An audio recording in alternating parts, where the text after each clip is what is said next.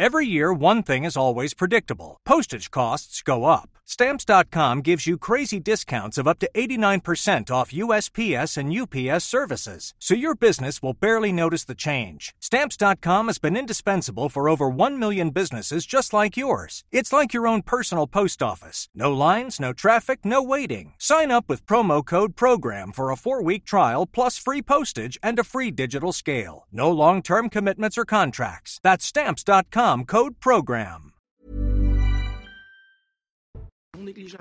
Bonjour, bienvenue. Euh, on ne se voit pas. Ah voilà, on se voit en retour euh, antenne. Bienvenue dans 90 minutes info. Le débat va commencer dans quelques instants, bien sûr, juste après le flash info de Clémence Barbier aujourd'hui. Bonjour Clémence. Un homme agressé pour une voiture mal garée samedi matin à Lyon. L'homme de 58 ans voulait sortir sa voiture de son garage, mais une autre voiture bloquait l'accès. Ne supportant pas la remarque sur son stationnement gênant, un individu l'a alors agressé. L'agresseur présumé a été interpellé et placé en garde à vue. Le pronostic vital de la victime, lui, est engagé. Vers un plafonnement du gaz russe en Europe, la présidente de la Commission européenne a proposé aujourd'hui aux États membres de plafonner le prix du gaz russe livré à l'Union européenne afin de réduire les revenus de la Russie. Plus tôt ce matin, Vladimir Poutine avait annoncé que la Russie ne livrerait plus de pétrole ou de gaz aux pays qui plafonneraient les prix.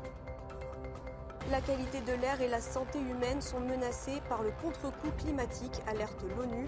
Selon l'institution, les canicules et feux de forêt vont devenir plus fréquents, plus intenses et plus longs sous l'effet du changement climatique. Des centaines de millions de personnes pâtiront de fait du renforcement de la pollution et du réchauffement de la planète.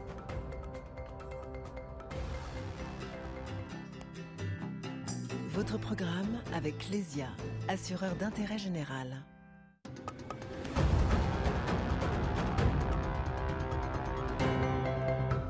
Oui, c'est la chronique éco et je vais vous parler des taux d'intérêt parce que demain, la BCE, la Banque Centrale Européenne, va les remonter et de manière forte, plus un demi-point ou même trois quarts de point. Oui, c'est ce qui sera annoncé demain. On n'a pas vu cela depuis 1999. C'est donc euh, un événement et bien sûr cela va bouleverser l'économie en général, les taux à la consommation, la charge de la dette pour l'État et l'immobilier. C'est là que je voulais en venir. L'immobilier pas cher. Alors bien entendu, les euh, taux vont rester encore autour de 2% euh, par rapport à une inflation à 6. Cela reste intéressant. Mais ce qu'il faut le voir, c'est que c'est un point de plus par rapport au début de l'année. Et oui, emprunter va coûter déjà un point de plus. Et donc, il faut bien voir que le pouvoir d'achat immobilier continue de baisser. Euh, une étude qui a été faite par un courtier en rachat de crédit, la CAFPI, révèle qu'en seulement six mois, le pouvoir d'achat immobilier a chuté de 12%. Alors bien sûr, cela reste encore le bon moment pour acheter un bien immobilier, mais il faut vraiment s'attendre qu'à mesure que le temps va passer, les mensualités vont augmenter et s'allonger.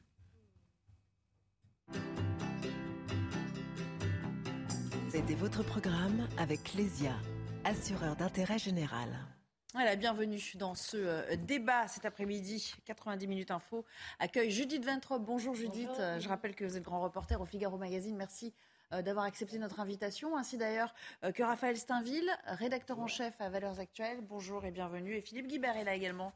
Bonjour Philippe, consultant, enseignant, double casquette, hein, je le rappelle. Oui, peut-être. Enseignant plus que consultant faut diversifier ses activités, c'est très bien. On a beaucoup de thèmes à, vous soumettre euh, cet après-midi et euh, on l'avait un petit peu vécu euh, je le disais, comme un, comme un feuilleton. Euh, il a été obligé de, rétro-pédaler. Euh, euh, Christophe Galtier, l'entraîneur du PSG, vous savez ce qu'il a dit, sa blague à propos du char à voile comme moyen de transport de substitution pour les joueurs du PSG n'est vraiment pas passé auprès d'une certaine frange politique. Et donc il a été sommé, un peu contraint, de, de revenir sur, sur ses propos en ces termes. On va l'écouter. Ce sont des propos Évidemment que ce n'était pas le moment de faire, euh, je, le, regrette. Aujourd'hui, on ne peut pas faire euh, de l'humour ou c'était une blague de mauvaise qualité et pas au bon moment. Mais croyez-moi, je suis concerné sur euh, les problèmes de climat, problèmes de, notre planète. Et je sais la responsabilité que nous avons. J'ai entendu beaucoup dans la, dans la journée qu'on était hors sol. C'est faux. On n'est pas hors sol. On est très lucide simplement. Évidemment que c'était pas à ce moment-là que cette blague, elle, arrive au mauvais moment, elle est de mauvais goût. Je le regrette. Raphaël Steinville, je vais commencer avec vous. Euh, on a l'impression qu'il fait acte de contrition, même dans la, dans la manière, dans le ton. Je suis navré qu'il se soit soumis finalement à ce que tout le monde euh, voulait qu'il fasse, c'est-à-dire s'excuser, euh, s'amender, faire machine arrière, une blague pas de top, pas de bon goût, comme il dit. la vérité, c'est que oui, on, a assisté à, un grand numéro de Tartuffe, les politiques se précipitant pour pour condamner comme s'il n'y avait pas des enjeux plus importants et des choses plus importantes à faire que de condamner cette, cette, cette sortie, alors qu'on appréciera ou pas. Euh, on a quand même entendu la Première ministre, la ministre des Sports, François Hollande, euh, se réjouissant que cette, euh, cette, cette polémique, finalement, ait, permis de, de, faire avancer le climat, enfin, des trucs absurdes. Vraiment pour quelque chose qui qui, bon, qui se veut léger. Peut-être que c'était pas, c'était pas à propos. Le fait est que la question en soi n'était pas très à propos. Ce sont des footballeurs, ils ont des contraintes. Euh, est-ce qu'on demande au ministre de, de, ne pas prendre l'avion, des jets privés? Non. Et d'ailleurs, moi, je ne le demanderai pas. Euh, il y a des, il y a des, des nécessités qui font mm. que euh, la vie, la vie de, de certaines personnes suppose qu'ils prennent ce genre de, de, moyens de transport. Donc vraiment, je suis, je suis navré, je suis navré que que l'entraîneur du PSG était obligé de, de, battre sa coulpe. Oui. Philippe Guibert, est-ce que finalement on a donné trop d'écho à, à cette petite phrase? Est-ce qu'on a euh, un peu gonflé euh, l'affaire? Est-ce que c'est disproportionné euh, le cas qu'on en a fait? C'est disproportionné. Je pense qu'on est assez d'accord sur le fait que la question était démago, celle qui lui a été posée. Parce qu'un club de foot, surtout le PSG, se déplacer partout en France en TGV, ça marche pas en vrai. Donc il peut pas, toujours, faire pas toujours. Ils peuvent le faire une fois de temps en temps. Ça peut marcher. Dans certains cas, et puis dans d'autres cas, ça n'a aucun sens. Donc là, des questions étaient des magots. Puis sa blague n'était pas très bonne, honnêtement. Euh, le char à voile. Moi, j'aurais dit trottinette électrique, éventuellement. Ça aurait été plus drôle. Mais, mais char à voile, c'était pas terrible. Mais moi, ce qui me frappe, c'est là où je trouve qu'on est. En France, on aime bien prendre les sujets par le petit bout de la lorgnette. C'est qu'il y a un autre sujet football énorme qui est devant nous, là, dans deux mois, qui s'appelle la Coupe du Monde au Qatar. Et là, on n'est pas sur un sujet anecdotique euh, symbolique. On est sur un sujet énorme où les conditions d'attribution de la Coupe du Monde au Qatar font tousser pas mal de gens. Les conditions de construction des stades ont tué des gens, avec des choses qui se rapprochent de l'esclavagisme. Euh, les conditions de fonctionnement des stades avec de la climatisation en plein désert sont scandaleuses. Alors là, vraiment, on est sur euh, du gaspillage d'énergie à, très haute dose. Et je ne parlerai pas de l'argent du Qatar qui vient appuyer les frères musulmans partout en Europe. Voilà, comme l'avait raconté un excellent de vos confrères, euh, Georges Malbruno, dans un livre qui était très percutant, mais dont personne n'a parlé. Et donc là, je trouve qu'il y a un vrai sujet politique, euh, citoyen. Est-ce qu'on doit aller à cette Coupe du Monde? Est-ce qu'on doit la regarder? Parce qu'elle a sans doute lieu. Est-ce qu'il y a un joueur de foot qui va avoir le courage de dire écoutez, je suis pas très à l'aise d'aller jouer dans des stades climatisés où il y a en plus des gens qui sont morts dans la construction. Ça, c'est un vrai sujet euh, qui concerne le sport. C'est très intéressant ce qu'il nous dit. C'est vrai, le Qatar, qu'on présente souvent comme un de ces pays qui pratique ce qu'on appelle le soft power, finalement, il parvient à chaque fois euh, à ses fins, avec, des dessins parfois euh, avec l'argent. il parvient à ses fins et, personne ne trouve à redire, en fait. Oui, mais ça, c'est le principe de la manœuvre de diversion. C'est typiquement euh, une manœuvre de diversion. Je suis absolument d'accord avec vous sur, euh, sur le Qatar.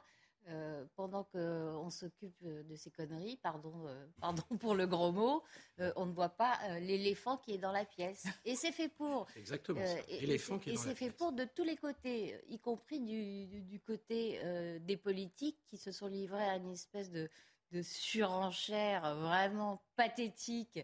C'était à qui condamnerait Galtier dans les termes les plus, fermes, les plus sévères.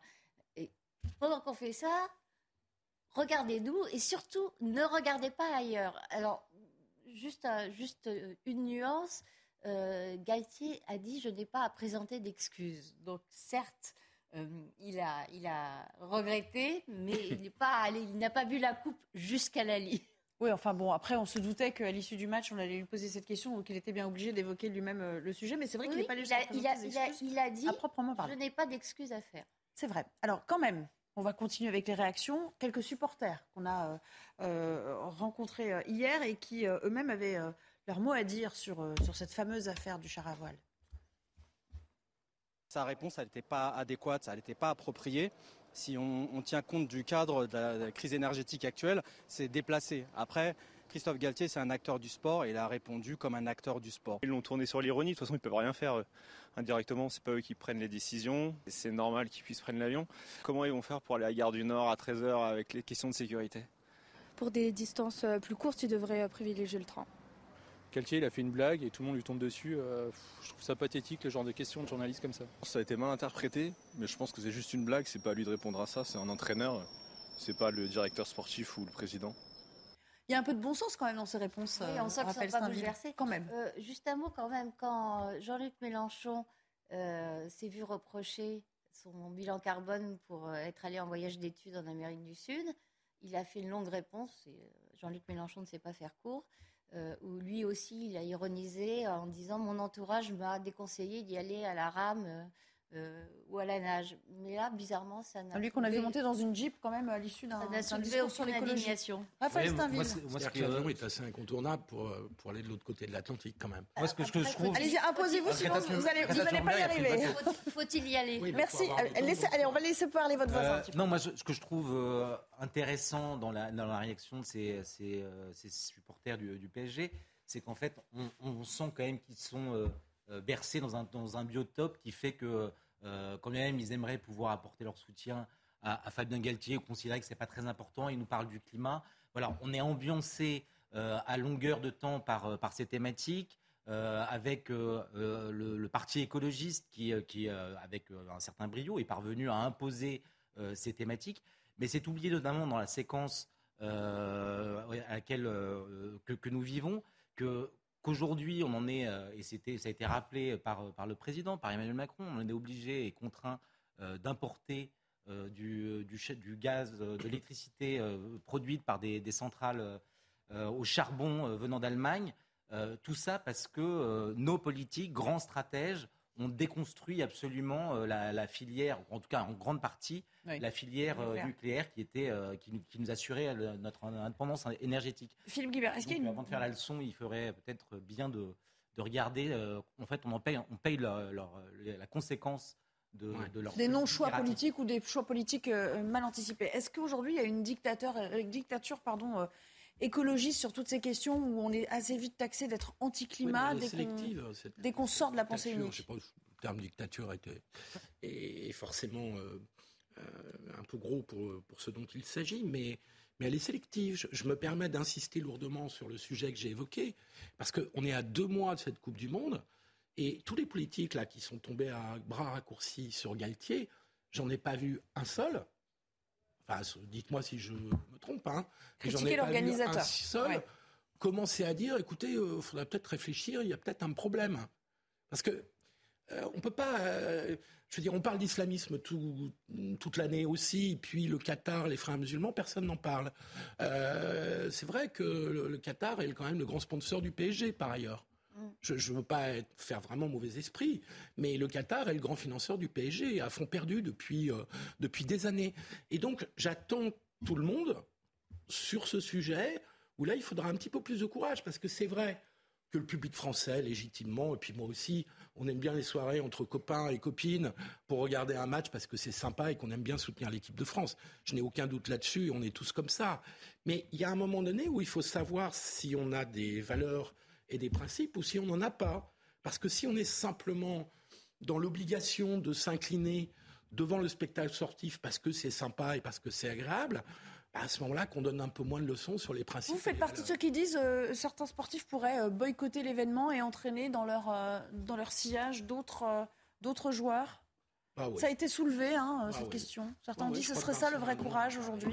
Il faudrait des actes de bravoure. Simplement les joueurs, hein, je me permets d'insister. Il ne faut pas faire peser sur les joueurs bon, bah, l'encadrement, les... l'encadrement, et puis, et puis les politiques, et puis le gouvernement, et puis. Euh, ça, ça serait des actes de euh, bravoure, ça Tous les acteurs et commentateurs que nous sommes aussi. Oui, parce que ça poserait des problèmes euh, autrement plus compliqués à résoudre euh, aux responsables français qu'une remarque sur le mode de transport. De taper sur Galtier, c'est plus facile. De l'équipe de foot, évidemment qu'il faut. Ça les forcerait à sortir du bois. oui, il vaut mieux taper sur Galtier. Mais pour répondre à votre question, il y a dans tout ça un petit parfum de totalitarisme qui est en fait euh, extrêmement effrayant au-delà du caractère dérisoire et, pathétique de, du feuilleton auquel, auquel on a assisté.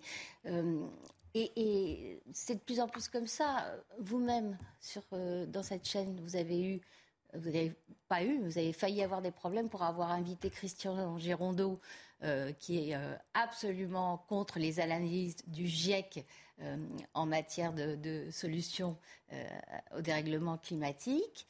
Et pour l'avoir dit, il s'est attiré un signalement au CSA de Valérie Masson-Delmotte euh, qui est euh, la plus haute représentante du GIEC en France et qui avait été invitée par Emmanuel Macron à ouvrir le, le séminaire donc vous dites, gouvernemental. On est, au royaume de la pensée unique.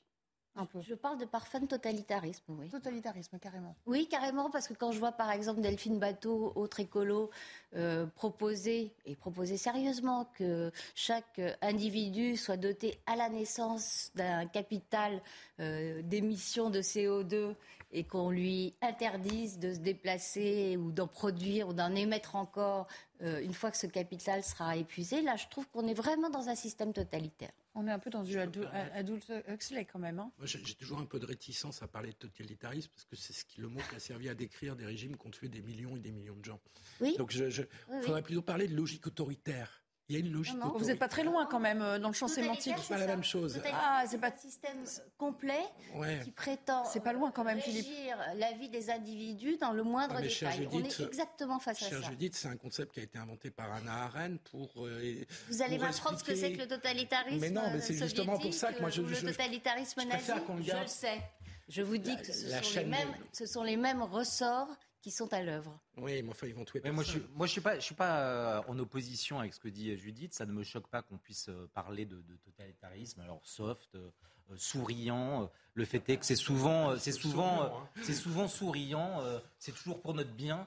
le fait est que là, pour en revenir sur ce que disait Judith, c'est vrai que la communauté scientifique aujourd'hui, dès lors qu'elle fait un pied de côté sur un sujet qui euh, nous dit-on, fait consensus euh, où, euh, les plus grands experts s'accorderaient, la vérité est, souvent beaucoup plus nuancée que la manière dont les choses sont présentées d'un point de vue politique, parce que c'est souvent c'est des, conclusions politiques qui dénaturent même le, travail scientifique de, de, ces climatologues notamment. Mais, je trouve qu'il faut bien séparer la discussion scientifique, qui est une affaire de scientifiques, sur lequel aujourd'hui il y a un consensus euh, plus qu'un consensus des scientifiques.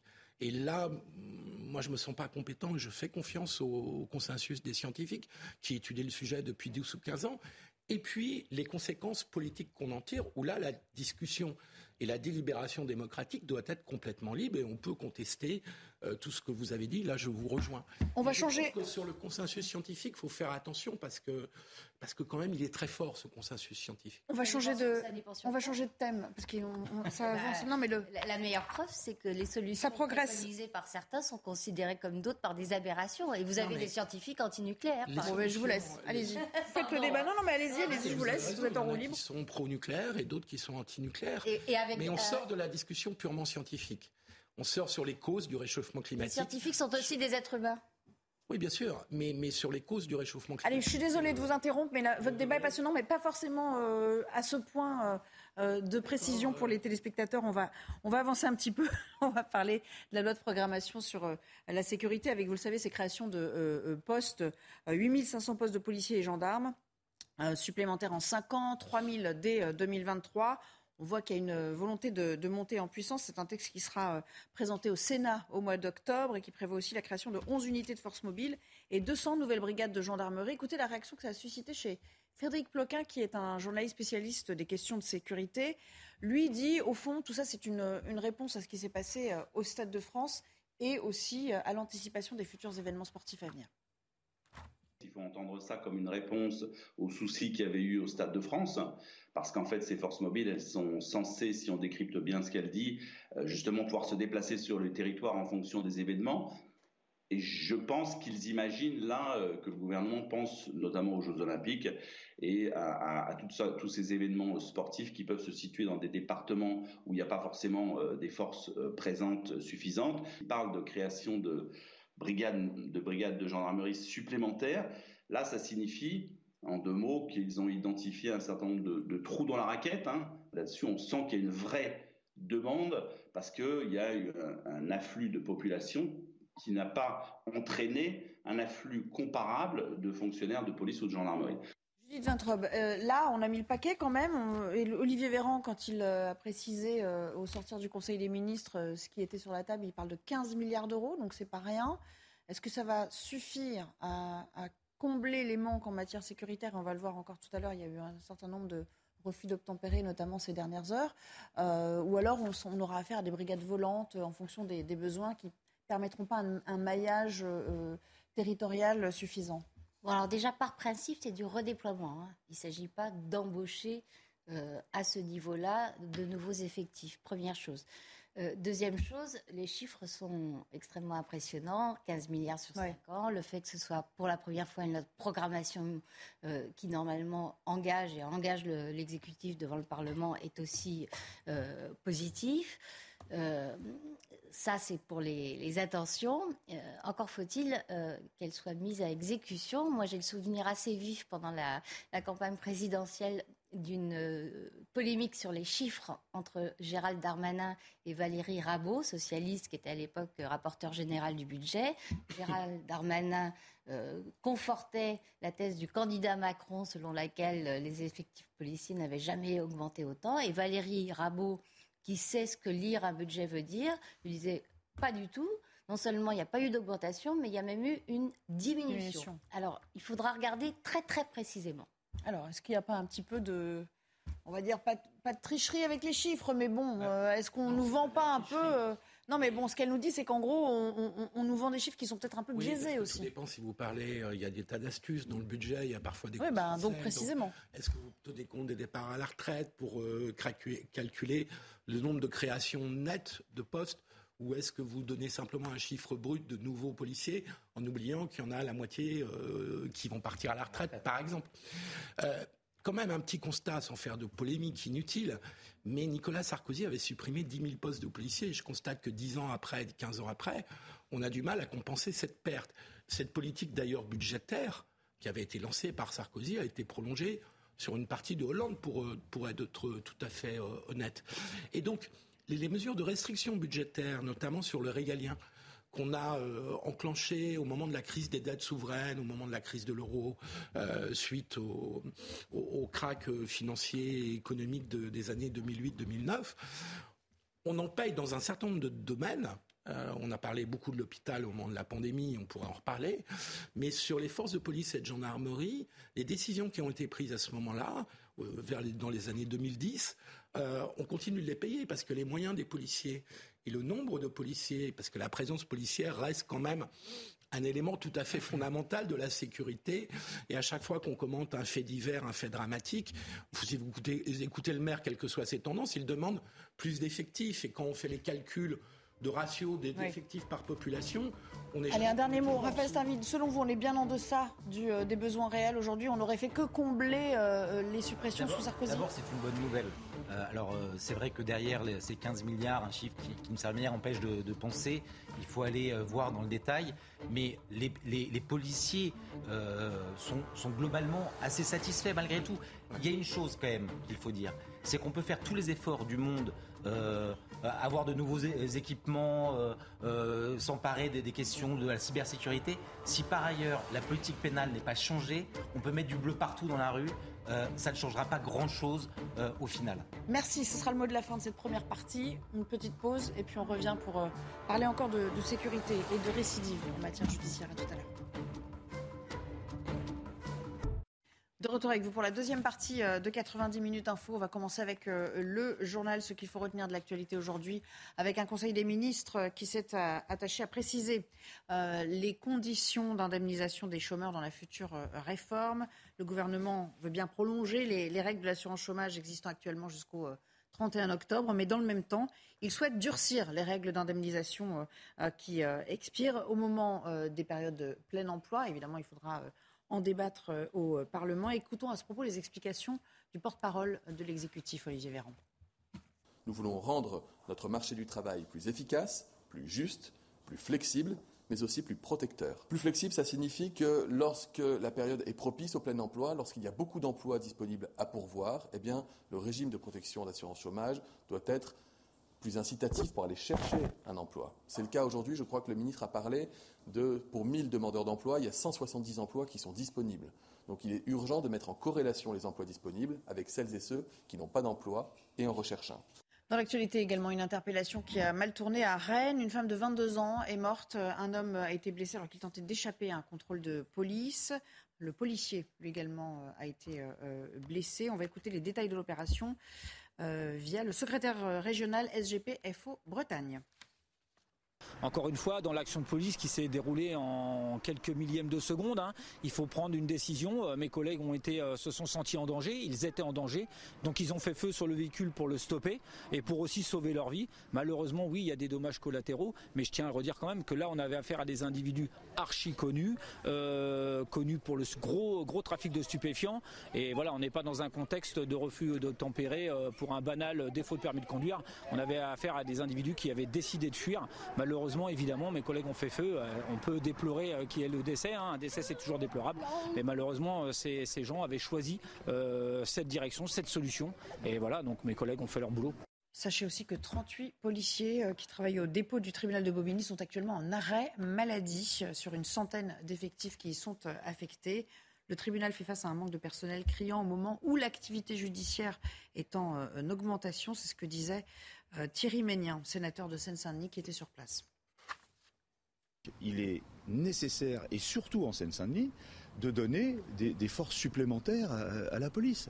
Ils travaillent dans des conditions déplorables. On sait, l'esprit républicain en Seine-Saint-Denis, euh, euh, s'il y a un endroit où on s'en prend aux, forces de police, c'est vraiment en Seine-Saint-Denis.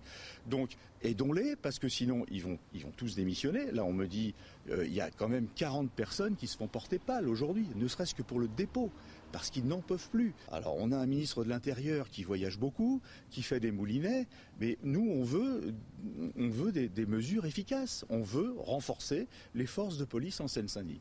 Enfin, la présidente de la Commission euh, européenne propose aux États membres un plafonnement du prix euh, du gaz russe livré à l'UE afin de réduire les revenus de la Russie, alors que plus tôt ce matin, Vladimir Poutine avait précisément annoncé que son pays ne livrerait plus de pétrole et de gaz à ceux qui seraient tentés de plafonner euh, ces tarifs. Bonjour Eric de Rilmaten. La France peut-elle vraiment se passer du gaz et du pétrole russe aujourd'hui? Bah Écoutez, la France, oui, elle peut s'en passer. Hein. Je viens de joindre une source importante hein, dans le monde de l'énergie qui me dit que de toute façon, euh, l'Europe et la France en particulier s'organisent. Vous savez que le gaz, la France est de moins en moins dépendante. On a des stocks à 92% actuellement concernant le gaz. Il y a de nouveaux fournisseurs qui sont identifiés. Quant au pétrole, eh bien, la France se prépare également à une coupure totale. Il ne faut pas, oublier que le 5 décembre, il n'y aura plus une goutte qui viendra de Russie. Actuellement, on peut dire que le pétrole russe représente que 10% pour les approvisionnements français. Alors plus largement, voyons pour l'Europe. Le commissaire européen qui est actuellement, vous savez, euh, dans un forum économique près de Milan en Italie, il a dit nous n'avons pas peur des menaces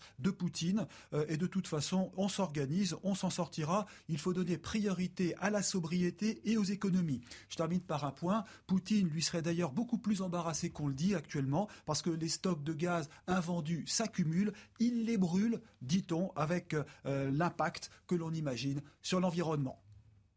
Oui, Eric, pour euh, toutes ces euh, précisions. Nous sommes toujours en compagnie de Judith Ventrobe, euh, Philippe Guibert et, Raphaël Steinville autour de, cette table. On a encore beaucoup de thèmes à, vous soumettre. On va parler de l'affaire de l'agression de ce chauffeur de taxi dont vous avez peut-être entendu parler. C'était il y a une semaine. Un homme a été mis en examen entre-temps pour tentative de meurtre en récidive. C'est évidemment ça qui est important, puisqu'il avait été condamné il y a une dizaine d'années maintenant pour le meurtre de Maxime, alors âgé de 14 ans. Et c'est à l'occasion d'une permission hein, euh, de, sortie qu'il s'est fait la belle, cet individu. Et donc, euh, il a euh, remis ça. Ça aurait pu avoir des conséquences encore plus dramatiques, vous l'imaginez bien. Alors justement, il y a beaucoup de questions soulevées par les conditions de cette permission. Comment lui a-t-elle été accordée? Était-ce vraiment nécessaire? Précision apportée par Noémie Schulz à la rédaction. Ce qu'il faut savoir, c'est que d'un point de vue légal, un détenu qui a exécuté un tiers de sa peine peut faire une demande de permission de sortir.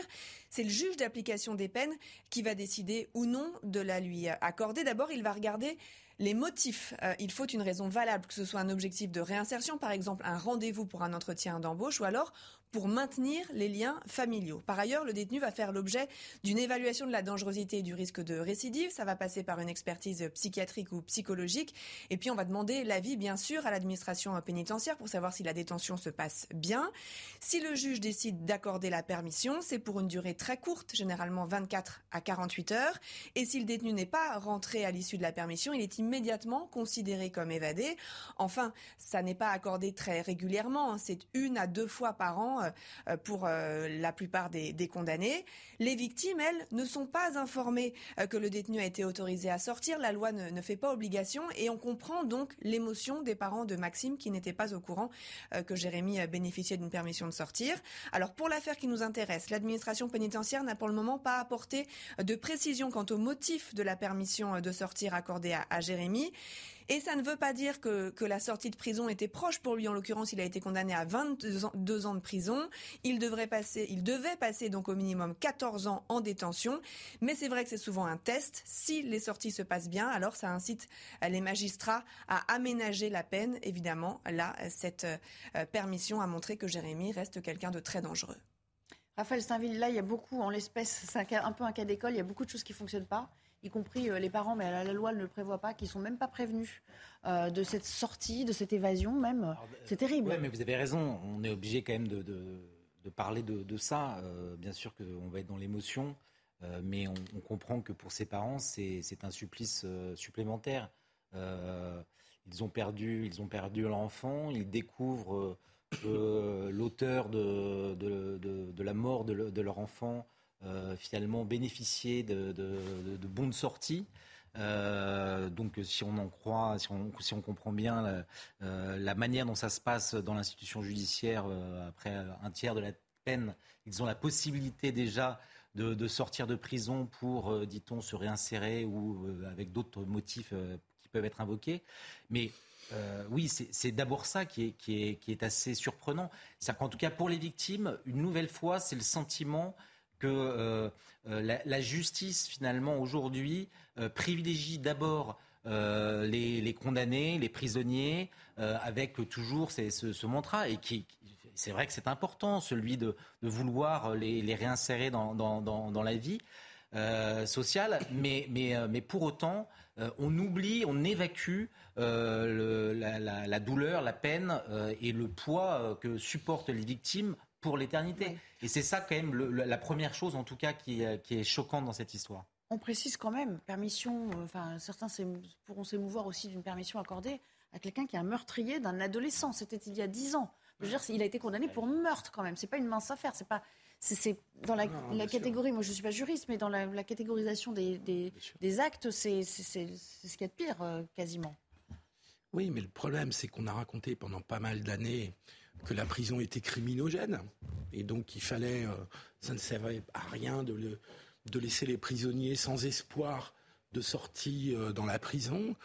On se rend compte que ça marche pas très bien parce qu'on a un taux de récidive qui concentre une part essentielle de la, délinquance et que donc on n'a pas résolu le problème grâce à ces mesures. Et donc que faire? C'est une vraie question parce que euh, on comprend aussi que la prison a pour vocation de sanctionner, de punir, de protéger la société et puis de d'aider à la réinsertion.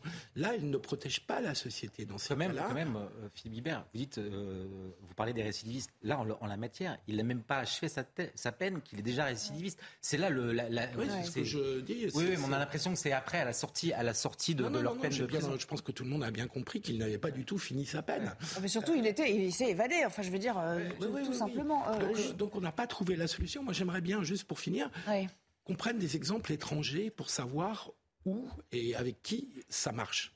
Parce que on n'a pas de solution. Hein. Je ne vois pas de proposition. On peut enfermer tout le monde définitivement.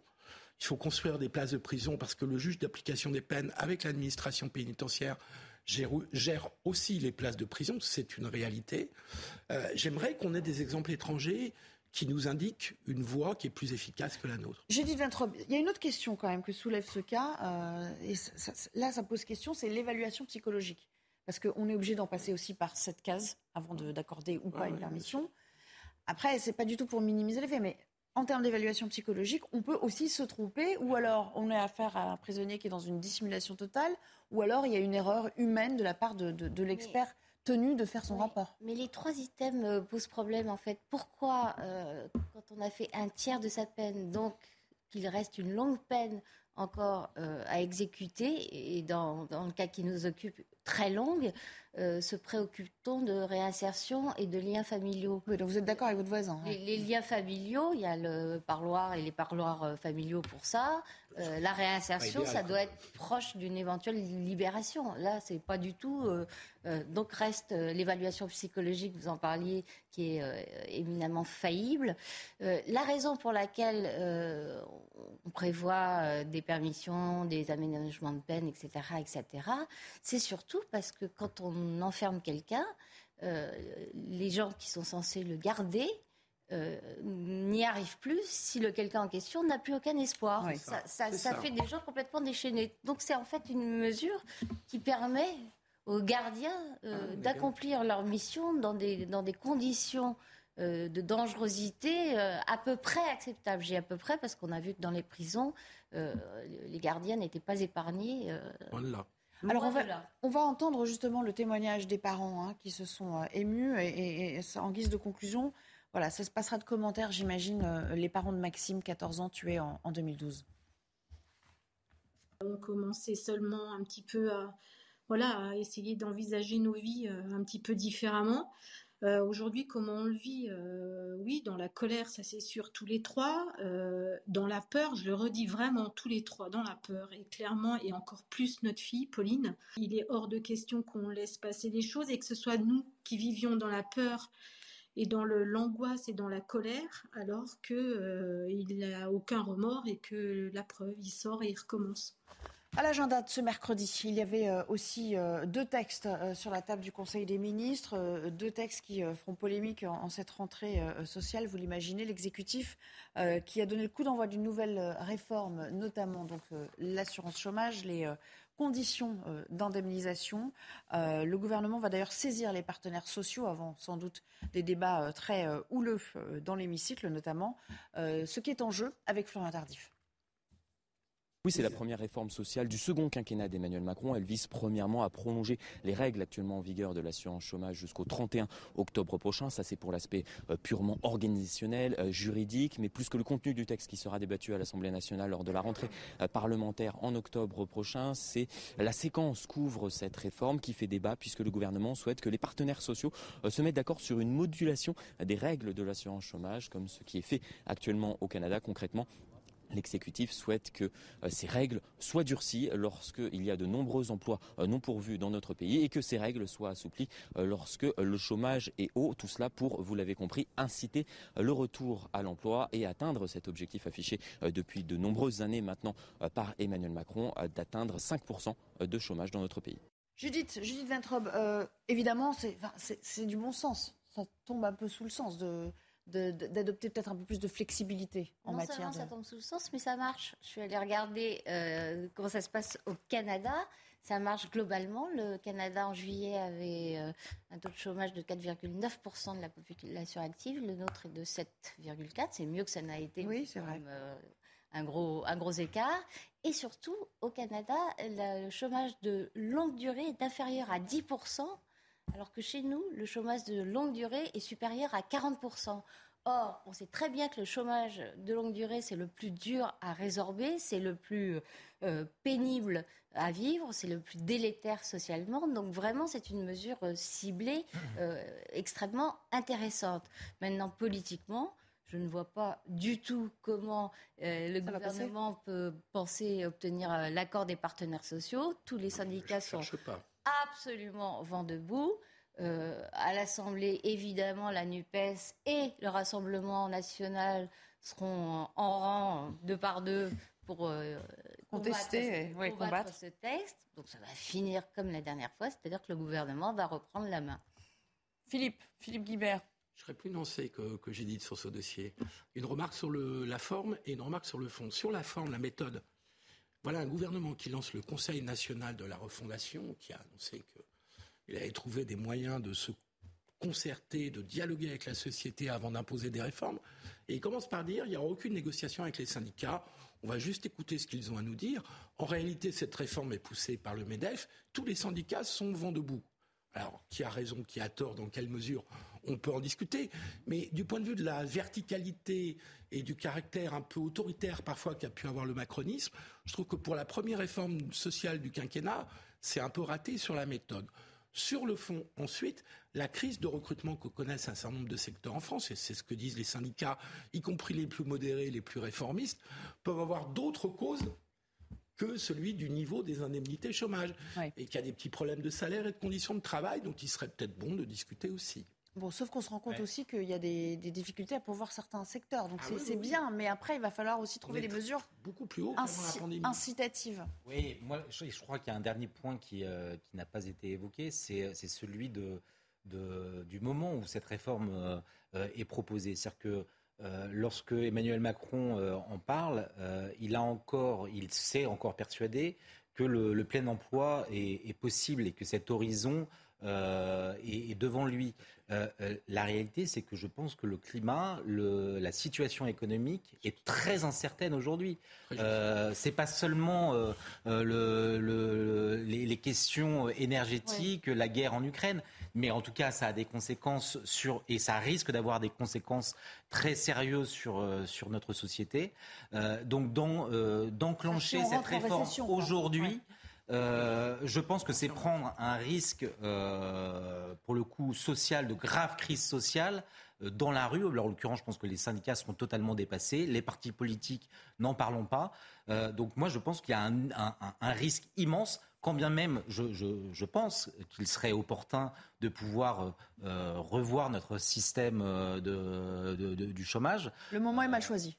Bah, pour moi, pour Judith- moi c'est le, presque le pire moment. Mais... Judith Ventrobe, est-ce qu'il n'y a pas un calcul politique aussi de la part d'Emmanuel Macron euh, en vue peut-être d'une dissolution future? Enfin, qui sait? Si, si on devait parvenir à des blocages complets dans- au Parlement. Oui, le, le calcul politique, c'est d'absorber le plus possible euh, la droite, puisqu'évidemment, euh, les, les, les soutiens à ce texte ne viendront ni de gauche, euh, ni du Rassemblement national. Donc euh, le- la cible politique euh, est, est tr- extrêmement nette. Non, mais je suis d'accord avec Raphaël. C'est un texte quand même hautement inflammable et qui nécessiterait autre chose que ce fameux Conseil national de la refondation, qui est une vaste blague qui, qui permet à fournir un auditoire à Emmanuel Macron, qui, je le rappelle, étant président de la République, ne peut pas s'exprimer devant l'Assemblée. euh, l'Assemblée nationale, devant le Parlement. Euh, c'est une mise en scène euh, absolument euh, odieuse, plus odieuse d'ailleurs que, euh, que le fait de recevoir les syndicats euh, en, en leur en laissant entendre que la marge de négociation est extrêmement faible. Ils n'ont pas dit c'est à prendre ou à laisser.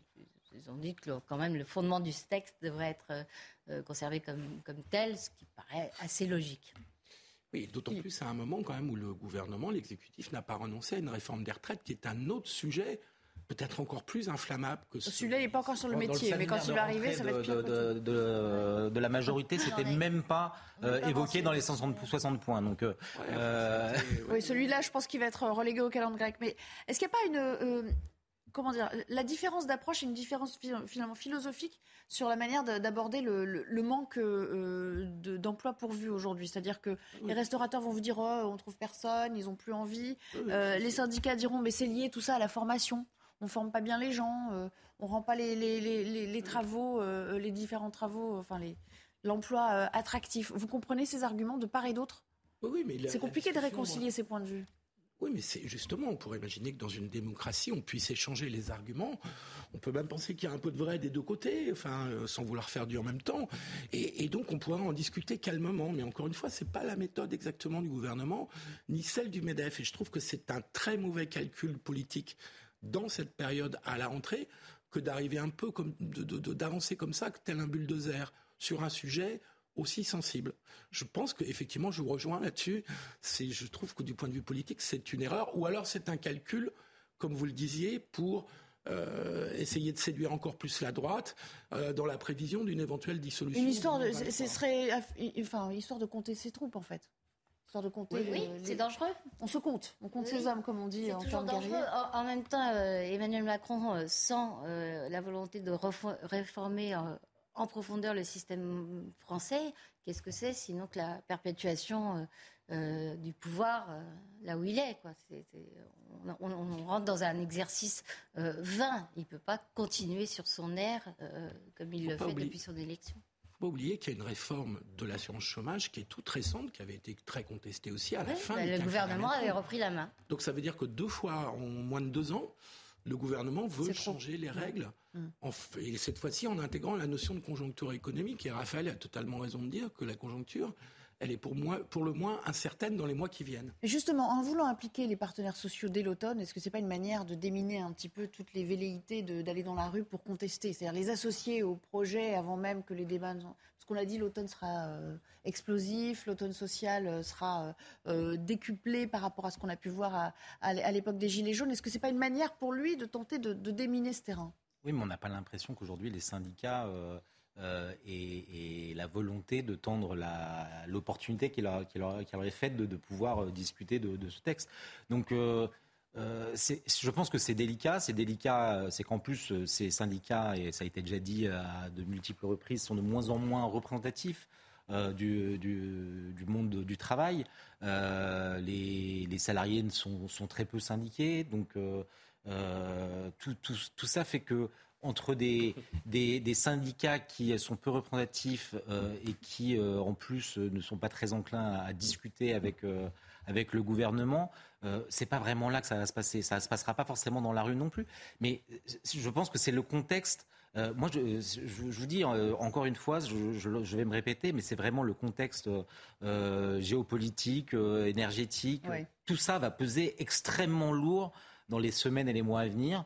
Et je ne suis même pas sûr qu'on entende tellement parler de, ce de ces textes parce que euh, les, Français auront le regard ailleurs. Ce sera une nouvelle fois euh, euh, cette obsession autour du pouvoir d'achat. C'est assez terrifiant de se dire qu'on en est résumé à, être finalement non pas des, des citoyens euh, pensant euh, l'avenir, mais vraiment réduits à être des consommateurs euh, calculant au centime près. Comment on va s'en sortir Je, dis pas, je dis, pas que c'est pas. Ça fait partie du bien-être quand même. Hein. oui, oui, mais c'est, c'est, maintenant ça occupe, ça occupe toute notre vie. Mm. Oui, mais il y a une bonne partie de la population dont les dépenses contraintes, enfin tout ça. Je sais bien, je sais bien. Largement démontré au moment justement de la crise des Gilets jaunes, c'est que les dépenses contraintes ont largement augmenté, notamment de, d'immobilier et de transport. Et donc, à un moment donné, quand vous ne pouvez pas boucler vos fins de mois, c'est un peu normal que vous Et c'est pas la fin de l'abondance, contrairement à ce que disait Emmanuel Macron, parce que c'était déjà un petit peu difficile avant euh, pour euh, beaucoup de Français. Oui, absolument. Alors, historiquement, euh, les, explosions sociales n'ont pas lieu euh, quand euh, la crise est vraiment profonde. Il faut que ça aille un peu mieux et ce n'est pas les gens qui en souffrent le plus qui provoquent cette explosion. Merci. Allez, on va s'interrompre à nouveau et puis on reviendra pour parler euh, des euh, attaques à caractère euh, raciste et antisémite qui se sont produits notamment en Seine-et-Marne il y a quelques jours. Ces tags, ces inscriptions antisémites retrouvées à, Bussy-Saint-Georges et puis des attaques contre des chrétiens qui sortaient d'une église. Ça, c'était à Rambouillet. On vous raconte tout ça juste après la pause. Dernière partie de notre émission, juste après le Flash Info avec euh, Clémence Barbier. Rebonjour Clémence. Des tags antisémites découverts à Bussy-Saint-Georges en Seine-et-Marne. La police municipale a découvert ces inscriptions sur un panneau d'arrêt de bus. Des tags d'une grande violence qui souhaitent entre autres la mort de tous les juifs. Le maire et l'air de la ville promettent une réaction implacable. Et ce sera votre premier thème de débat, Nelly, dans 90 minutes info. Une terrible injustice, c'est ce que ressentent les parents de Maxime Roussel. Maxime a été tué en 2012. Le meurtrier de leur fils a été condamné en 2014 à 22 ans de réclusion criminelle. Mais 8 ans plus tard, il sort et en profite pour agresser un chauffeur de taxi. Les parents de Maxime ont témoigné sur CNews, ils ressentent une immense colère. Les orages persistent. 13 départements sont en vigilance orange aux orages, a annoncé Météo France. Le Var et les Alpes de Haute-Provence ont été ajoutés aux 11 départements déjà en alerte dans le sud-est et le centre-est de la France. Merci Clémence. Oui, terrible histoire. Euh, ces inscriptions euh, qui ont été retrouvées euh, à Bussy-Saint-Georges, ville dans laquelle le maire prône un, vivre ensemble qui jusqu'ici marchait bien, de l'aveu même des habitants de cette localité. regardez ce reportage qui a été tourné par nos équipes Augustin Donadieu, Thibaut Marcheteau et, et Yael Benamou sur place. Les traces des inscriptions sont encore visibles. Lundi, la police municipale découvre ces quatre tags antisémites sous cet arrêt de bus de Bussy-Saint-Georges en Seine-et-Marne. Le président de la communauté juive de la ville est encore sous choc. C'est inadmissible, on ne peut pas accepter ça, il faut qu'il y ait une enquête, il faut qu'on les trouve. C'est jamais arrivé, ça fait 22 ans que j'habite cette ville, il n'y a jamais rien eu. Donc euh, on, est, on, est, très étonnés. Quoi. Dans la ville, les habitants s'étonnent de ces tags qui ne représentent en rien leur commune. Je suis plutôt choqué parce que c'est pas. Enfin, c'est vrai que euh, ici ça se passe plutôt bien en général. Je pense que ça ressemble pas du tout à la ville. C'est une ville qui est plutôt ouverte et du coup c'est très choquant. Et euh, bah, ça me surprend de savoir qu'il y a eu euh, ce genre de, de choses dans la ville. Sur Twitter, le maire espère une réaction implacable face à de telles dérives. Le préfet, lui, condamne fermement ces inscriptions et demande à ce que ces agissements soient punis il y a un certain nombre de verbalisations, de contraventions, euh, d'actes euh, racistes, antisémites qui sont signalés chaque année. On découvrira d'ailleurs tout à l'heure les chiffres. Là, ce qu'on voit, Philippe Guibert, c'est qu'on va peut-être les voir s'afficher pendant qu'on discute. Euh, ça touche des localités où il n'y avait pas de problème, en fait. Hein. On n'est plus dans des, dans des communautés ou des lieux où les esprits peuvent s'échauffer, où on s'affronte. Là, maintenant, c'est plus aucun endroit n'est exempt de ce genre de, de faits et d'actes. Non, non, mais on observe depuis une, euh, quoi, une vingtaine d'années, trentaine d'années, une augmentation des actes antisémites. Euh, de manière générale, les actes anti-religieux, euh, même anti-chrétiens, sont aussi à un niveau assez élevé. On est le pays d'Europe qui a la plus grande population juive et la ce qui fait quand même moins d'un pour cent de la population. Bien sûr, hein, bien sûr. Pour, euh, environ 35% des actes antireligieux voilà, recensés. Voilà, tout à fait. Je voulais en venir là. Euh, la plus grande population juive, la plus grande. Donc il y a un gros ratio. Ah oui, la, plus grande population musulmane d'Europe aussi et à un niveau de 5-6 millions de personnes, et puis une vieille tradition euh, chrétienne et catholique qui est, toujours fortement enracinée, euh, même si le pays s'est beaucoup sécularisé. Et donc ce sont des indicateurs, euh, ce terme est un peu affreux pour ce dont on parle, qu'il faut suivre comme le lait sur le feu. Alors vous disiez à juste titre que, que, que, ça se diffuse dans, dans des communes sur lesquelles il ne se passe rien. D'ailleurs, ce sont les témoignages qu'on a entendus qui disaient que dans cette commune, il ne s'était euh, jamais rien passé de cette sorte. Euh, mais ce sont des indicateurs qu'il faut suivre de très très près. Pendant 20 ans, on a sous-estimé ou sous-évalué ou sous-commenté les actes antisémites dont vous parliez à juste titre, parce qu'ils représentent une part très importante de, ces actes antireligieux. Et donc il faut regarder ça de très près, avec beaucoup d'inquiétude, et donc forcément beaucoup de sévérité dans la recherche des, des coupables. Raphaël Stainville.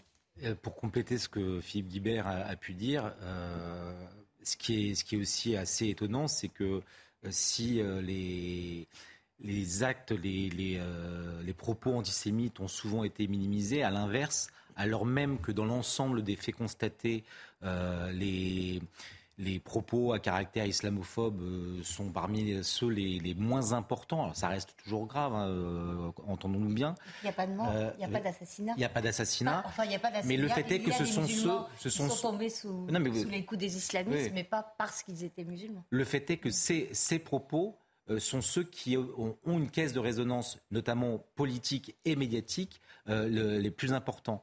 Euh, il faut rappeler, dans, dans, dans la, pas la hiérarchisation, mais en tout cas, c'est vrai que d'abord, les premiers, la première communauté visée euh, par, ces, par ces propos euh, injurieux, ce, sont les, ce sont les chrétiens, puis les, les juifs. Je crois que c'est 800 ou 900 faits pour les, pour les, Oui, mais tout est, tout est fonction de la, proportion de la, population. Non, mais vous avez raison, mais, mais, mais le fait est que vous n'entendrez jamais parler de, cette catophobie mm. euh, ambiante dans certains quartiers, euh, de, pas plus que l'antisémitisme euh, ne fait la une des journaux régulièrement. En revanche, euh, dès lors qu'il y a une inscription euh, ou qu'une mosquée euh, euh, est atteinte, euh, le ministre de l'Intérieur se précipite pour communiquer. Euh, et, et donc c'est vrai qu'il y, a- y a un deux poids de, de, Je sais pas de si c'est tout à fait vrai quand même. L'exécutif a Ah, souvent c'est- réagi. euh, Il y a une, il y a célérité de- du, pouvoir politique à, à vouloir euh, euh, traiter euh, le, le fait, euh, le fait musulman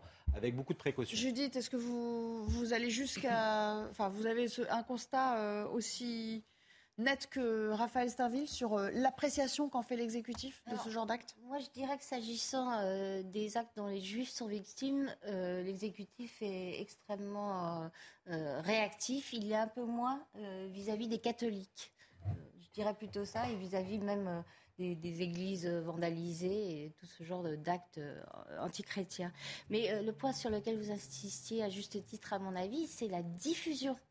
Euh, on a fait euh, dans le Figaro Magazine euh, de- du week-end dernier un numéro précisément, une couverture précisément sur ce sujet. Le, le fait qu'on ne puisse presque plus parler de quartier chaud en France, que des actes, même s'ils n'ont pas la même gravité euh, en Seine-Saint-Denis euh, qu'à Nantes par exemple, euh, sont répertoriés absolument partout sur le territoire. Alors le, qualitativement, c'est partout. Quantitativement, ça reste Paris, la Seine-Saint-Denis. Bien sûr. Ca- euh, Qualitativement, c'est partout. Et deuxième et dernière petite chose, euh, s'agissant euh, des actes anti-juifs, euh, vous avez quand même une partie euh, de la gauche qui les alimente, qui les nourrit, euh, qui leur donne du carburant. Euh, J'en veux pour preuve euh, cette tentative euh, de faire voter une résolution à l'Assemblée nationale euh, pour décréter qu'Israël est, est un État qui pratique l'apartheid, euh, dont l'origine est communiste. Pour vous, ça alimente? Ah oui, ah oui, c'est la haine c'est euh, absolument évident. dans la, dans la chaîne de commandant en, en- en aval. Elle a raison là-dessus? Il faut faire attention à tous les propos que tiennent nos politiques. C'est vrai que cette résolution Parce que ça peut euh, entraîner comme euh, terrain fla- inflammable dans les ensuite. termes dans les termes qu'elle employait, il me semble que depuis, mais trop tardivement, hein, il me semble que les, les- les exécutifs successifs euh, ont quand même pris conscience de l'antisémitisme en France Oui, c'est ce que je depuis, viens de dire. oui, oui. depuis 2015, Et pour depuis les, les meurtres, enfin les assassinats horribles de Mireille Knoll, de, de Sarah Halimi, euh, mais avec du retard. Avec du retard par rapport. J'ai vécu ça au sein de la gauche. Euh, je me souviens que les premiers actes antisémites notables, enfin médiatisés, étaient des incendies de synagogues au début des années 2000. Et je me souviens que la gauche, là-dessus, a mis du temps à prendre la mesure du on a quand même tous en mémoire aussi ces, tombes qui étaient profanées. Surtout, euh, En, en l'espèce, ce sont surtout les, les cimetières qui étaient profanés dans les années 90 euh, et même 2000. Oui, et puis, ça, eu et beaucoup. puis ça fait 20 ans que euh, dans certaines villes, euh, il n'y a plus d'enfants juifs dans Voilà, certains quartiers. hein. C'est Mm. c'est pas un phénomène Juste, un dernier, juste pour qu'on prenne la mesure quand même de ce qui se passe, on va apercevoir une nouvelle fois ce carton euh, qui, euh, qui décrit, euh, qui donne des statistiques de ces chiffres, la recrudescence aussi hein, de euh, ces actes euh, racistes et anti-religieux commis dans notre pays. On, lit bien l'intitulé, c'est-à-dire ce sont les atteintes à caractère raciste, xénophobe ou anti-religieux. Bon, c'est un peu, ça englobe beaucoup de choses, mais quand même, 12 500 infractions, c'est énorme, 6 300 crimes ou délits et 6 200 contraventions. Vous voyez bien donc que sur le nombre d'infractions, toutes ne sont pas euh, ne font pas l'objet d'une contravention, mais sans doute peut-être euh, de condamnations autres que des contraventions. C'est ça aussi qu'il faut comprendre, et c'est comme ça qu'il faut, euh, qu'il faut bien sûr le lire. Ça ne veut pas dire qu'on ne réprime pas tout ce qui est signalé ou euh, porté devant la justice. Bon, allez, on va s'interrompre là-dessus parce qu'on n'a plus beaucoup de temps. Dans un instant, c'est Laurence Ferrari qui euh, prendra le relais avec Punchline. Merci à tous les trois de m'avoir accompagné cet après-midi, et à très bientôt sur, euh, sur notre antenne. Merci. Merci à vous.